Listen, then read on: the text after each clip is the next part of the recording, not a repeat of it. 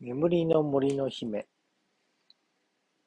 昔、ある国に、大層仲の良い王様とお妃様がおりました。ところが、二人には子供がいないので、毎日神様にお願いしていました。国中の人々も跡継ぎが生まれてくるのを心待ちにしていました。やがてみんなの願いが叶って、とても美しい女の子が生まれました。お城ではお姫様の誕生祝いのパーティーが盛大に催されて、七人の魔女が招待されました。魔女たちは招待されたお礼に、お姫様に幸せの魔法をかけました。一人目は姫が世界一美しくなるように。二人目は姫が優しい天使の心を持つように。三人目は優雅で上品になるように。四人目はダンスが上手に踊れるように。五人目は小鳥のように美しい声で歌えるように。六人目はどんな楽器でも上手に演奏できるように。お祝いの魔法をかけ終えた魔女たちはテーブルに着きました。それぞれの席には金と宝石でできたスプーンとナイフとフォークが並べられていました。そしてリボンを結んだプレゼントが配られました。そこへ遅れて年寄りの魔女がやってきました。ところが、この魔女は行方がわからなかったので、テーブルの用意はしてありませんでした。家来は慌ててあり合わせの銀のフォークとスプーンとナイフをテーブルに並べましたが、魔女はカンカンに怒りました。よくも恥をかかせてくれたね。見ているがいい。姫はそのうち一紬の針に指を刺されて死んでしまうだろうよ。ひひひひ。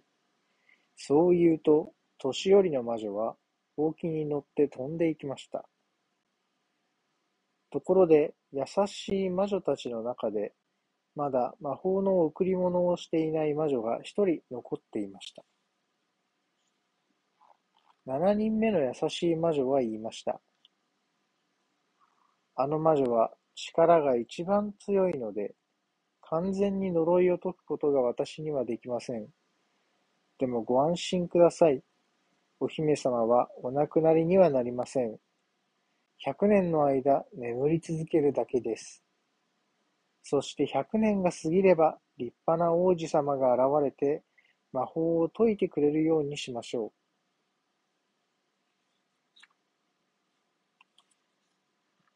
う。王様とお妃様はいくらか安心しましたが、呪いの魔法からお姫様を守るため、国中の糸車を集めて燃やしました。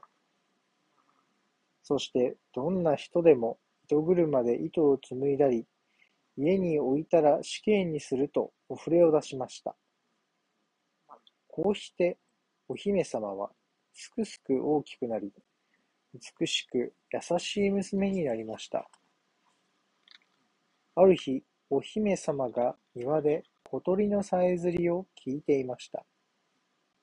すると、コットン、カラコロ、コットン、トンと不思議な音が聞こえてきました。その音は、お城にそびえている高い塔の上から聞こえてきます。まあ、何の音でしょう。お姫様は高い塔の階段を音のする一番上の部屋まで上がっていきました。塔の上の小部屋を覗くと、コットン、カラコロ、コットン、トンと楽しそうな音を響かせながら、おばあさんが糸を紡いでおりました。おばあさん、こんにちは。糸を紡ぐのは楽しそうですね。姫が挨拶すると、おばあさんは急に腕を押さえて言いました。ああ、痛い。娘さん、代わりに糸を紡いでくださらんかの？優しい姫は言いました。おばあさん、私が代わってあげますよ。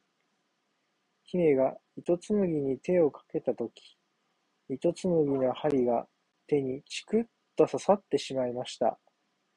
ああ、いたたた。姫はばったり倒れました。ひひひ、わしの呪いの魔法から逃れることなどできないのじゃ。おばあさんはあの魔女だったのです。倒れた姫は優しい魔女の魔法のおかげで命だけは助かりましたが、こんこんと眠り続けました。王様とお妃様は姫の眠りを覚まそうとしましたが、二度と目を覚ましませんでした。そこへ優しい魔女が現れて、百年経って目を覚ましたとき、一りぼっちでかわいそうだから、姫のために魔法をかけてあげましょう。優しい魔女が杖を振ると、杖の先から七色の光がひらめき、お城の中を駆け巡りました。すると王様もお妃も兵隊やコックまでがお姫様のそばで眠ってしまいました。魔女がもう一度杖を振ると、トゲだらけのツタが伸びて、入り口を覆って城を守ります。こうしてお城は100年の長い眠りにつきました。それから百年が過ぎました。ある日、隣の国の王子様が、お姫様のお城のそばを通りました。けれどお城があまりに荒れ果てているので、不思議に思い、村人に尋ねました。どうしてあのお城はあんなに荒れ果てているのですか？あの城には世界一美しい姫が百年も眠っているのです。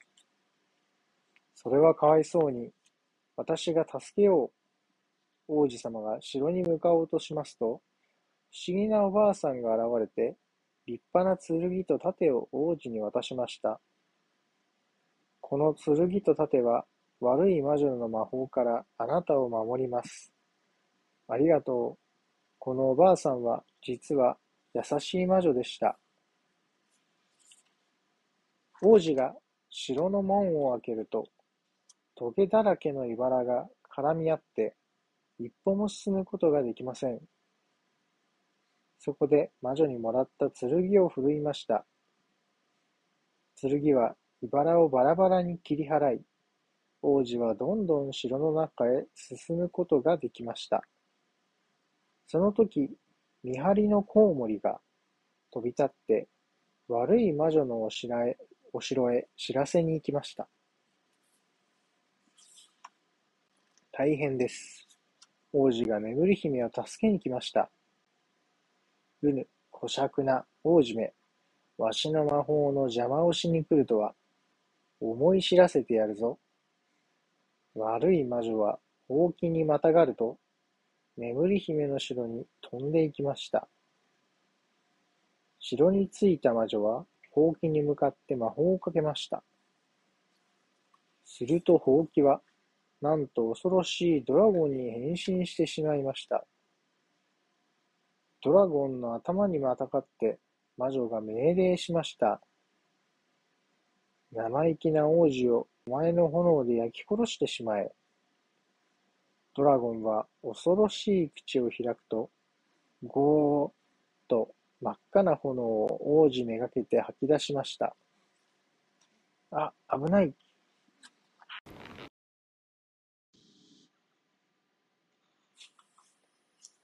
そんな炎に焼かれてたまるか。王子は優しい魔女にもらった盾で防ぎました。炎は盾に当たり、跳ね返るとドラゴンにまたがった悪い魔女にまっすぐ向かっていきました。ぎゃあ、あっちち、助けてくれ。魔女は火だるまになって燃え尽きて灰になり、風に飛ばされてしまいました。ドラゴンも元のほうきに戻ってしまいました。すると、お城の庭から絡み合っていた茨が消え、代わりに美しい花が咲き、小鳥たちがさえずり始めました。百年の間眠っていた城が目を覚ましたのです。王子は姫が眠っている高い塔の階段を登りました。王子様が塔の上の部屋へ入っていくと、世界一美しい姫が寝ていました。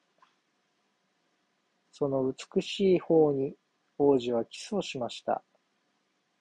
すると魔法が解けてお姫様はぱっちり目を覚ましました。王子様、助けてくださってありがとうございました。王子様は姫の手を取って結婚を申し込みました。姫、どうか私のお妃になってください。姫は快くお受けしました。二人が手を取って塔を降りると、王様とお妃が待ち受けて王子様にお礼を言いました。目を覚ましたお城中の家来や動物たちも王子様とお姫様の婚約を祝って盛大なパーティーを開きました。やがて王子様とお姫様の結婚式が行われました。人々は心から二人を祝福しました。そしてお祝いに駆けつけた優しい魔女たちは、お二人のお祝いに健康で心に優しい思いやりのある赤ちゃんが授かる魔法をプレゼントしました。やがて可愛い赤ちゃんが生まれ、二人は幸せに暮らしました。おしまい。